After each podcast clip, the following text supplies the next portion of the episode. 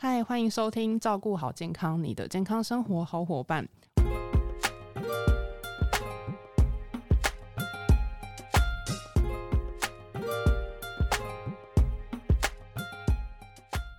我是 Kelly。本周照顾好健康呢，很高兴邀请到优活原力研发长 Anne。我们先欢迎 Anne。各位听众朋友，大家好，我是 Anne。我们对于减肥这件事情啊，除了目标就是要勤奋运动，然后再来就是控制自己的饮食，不要吃太多。可是我们可能就想说，诶，不要吃太多之余，是不是就是不要吃太油的东西？最好就全部都是水煮的，因为毕竟说不吃油才可以减少体内的脂肪。当然啦，如果我们要那个减肥的话，我们真的是不能吃太多太油脂类的东西嘛。好，那其实不光是油脂啊。呃，比如说我们热量要控制啊，那热量的来源其实不是只有油啊，好蛋白质啊、糖类啊，就是碳水化合物啊、淀粉质这些东西，我们都要注意嘛。所以，我我认为就是。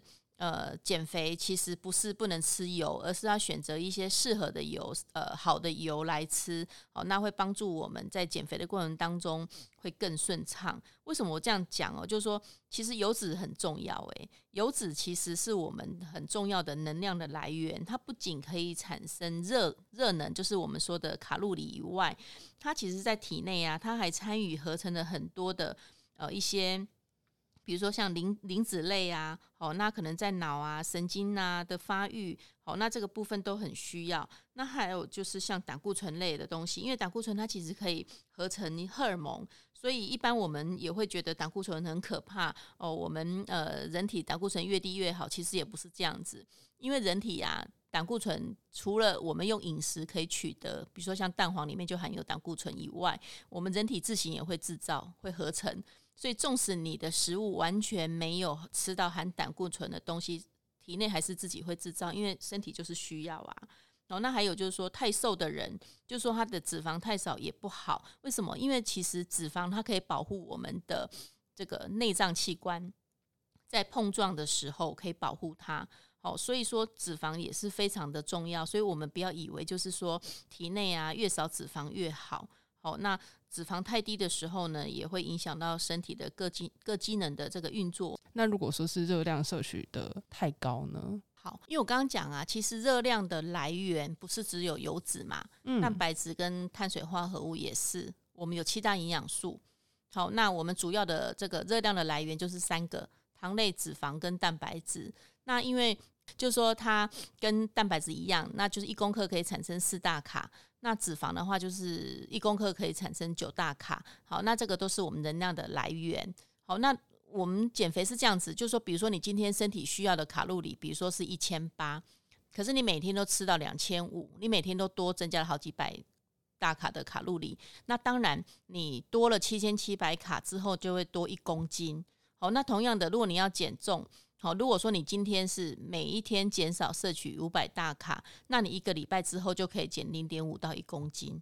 好，所以你只要吃进去的比你用的还要少，事实上自然你就会减下来，会瘦下来。那你如果吃进去的卡路里大于你身体所可以利用的卡路里，那当然长期累积下来你就会变胖。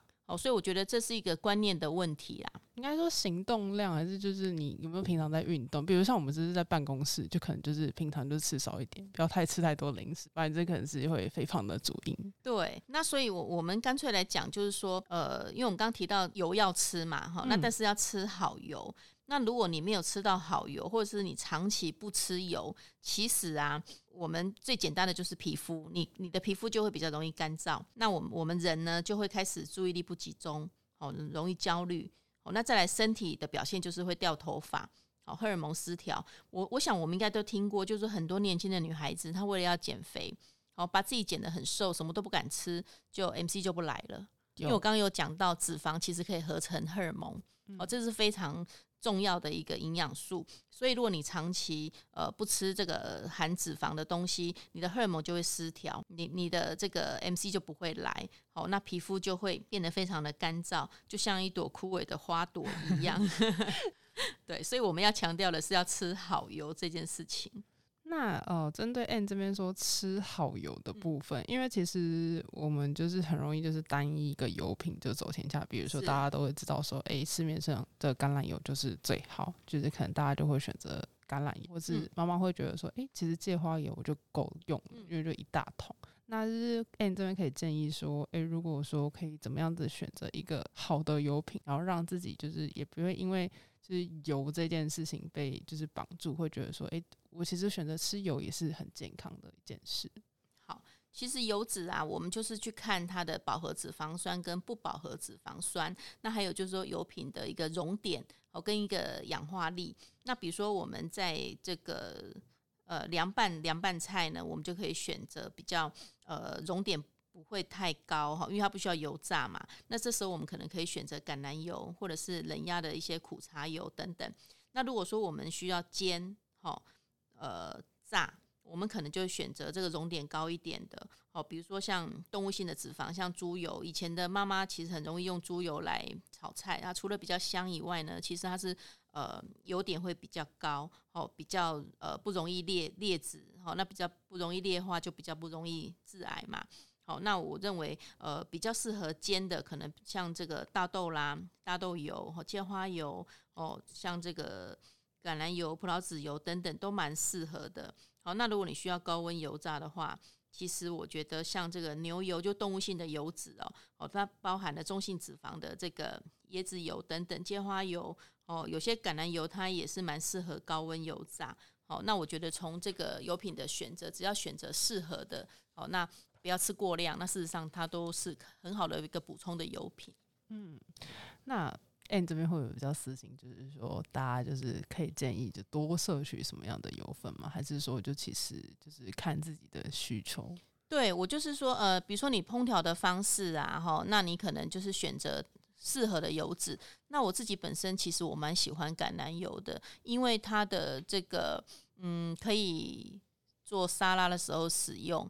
或者是在呃，可能煎煎鱼，或者是在炸肉哦。我认为橄榄油也还不错，而且它可以这个刺激肠道，促进蠕动，哦，肠道蠕动也可以改善便秘。所以呢，其实如果选择一个很好的这个初榨橄榄油，我们甚至于可以在早上起来的时候就喝一小杯哦。那我觉得可以使我们的排便顺畅，那身体呃感觉也比较不会吸收一些不好的东西。那像胡麻油的话呢，它就是一个呃体内没有办法制造的必需脂肪酸啊，阿法亚麻油酸。那我觉得这个油呢，其实它可以分解我们的脂肪，好，那也可以促进我们脂肪的燃烧。我觉得这也是一个蛮好的油。那女孩子吃，其实在经期后，好，她如果呃，比如说用胡麻油煎蛋啦，哈，或者是煮个麻油鸡汤啊，我觉得它也可以提高新陈代谢，促进血液循环。哦，改善这个手脚冰冷，所以我觉得女生适度的吃一些胡麻油还不错。减肥，我我想最常听到的就是亚麻仁油嘛。那亚麻仁油其实它就是水溶性的膳食纤维跟不溶性的膳食纤维，它都可以一个平衡的一个呃效果，所以它可以解便秘。好，然后呢可以防止皮肤的水分蒸发，达到保湿的效果。哦，所以我刚刚有提到，就是说，呃，有些人他可能在早上的时候打一杯果汁啊，精力汤，他就会加亚麻仁籽、亚麻仁油，好来帮助这个，因为减肥的过程当中，哦，皮肤会干燥的困扰，哦，他也会加一些亚麻仁油吃。那椰子油就不用讲哦，这几年呐，就是。非常的热门呐，就是诶，好像减肥的人那个防弹咖啡是吧？好像都会加，对对对，会加椰子油嘛。那事实上，椰子油它的特性就是它是饱和脂肪酸哦，它呃吸收是比较快，而且可以转换为能量，那不容易在体内累积哦。那也可以有效的就是让我们体内肠内的一些呃废气废气的一些老废物质啊哈。然后可以消除这个便秘的功效，而且也具有抗氧化的功能。好，所以椰子油呢是近年来比较火红的油。那我自己啊，其实我我是比较喜欢那个印加果油，因为它是 omega 三六九都有的一个脂肪酸，所以我认为印加果油其实它就是一个素鱼油的概念。我个人蛮蛮喜欢的。就是可能素食者也可以对对对多选择对，它就是植物性的油。那像芝麻油，其实跟呃刚刚的胡麻油，其实它只是萃取的方式好、不太一样而已。那事实上它本身都是芝麻嘛，所以我认为芝麻本身，我们大家都知道富含维生素 E 啦、具抗氧化的物质，好、它可以抑制一些氧化类的食物，所以它可以抗氧化。哦，所以我认为就是芝麻油也还不错。那你这边就是，诶、可以告诉我们一下，说是每一粒每日的一个有一个什么脂肪的摄取的指标吗？嗯因为我刚刚有提到，就是说，其实脂肪也是我们的重要的热量来源之一嘛，所以呢，呃，卫福部这边它是有建议使用量的，就是说男生的话呢，每天是七十公克，好，女生是五十五公克。好，那这个是以这个男生七十公斤，女生五十五公斤，那静态工作者来评估的，就是说，比如说坐办公室的人哦，他不需要大量的这个运动，好，那他需要的脂肪的含量，呃，换算下来的话，男生是二十三公克，女生是十八公克。好，所以平常目前我们呃国人十九到六十四岁啊，我们男女平均一天的摄取的脂肪含量大概是八十五跟六十二，其实有超过啦。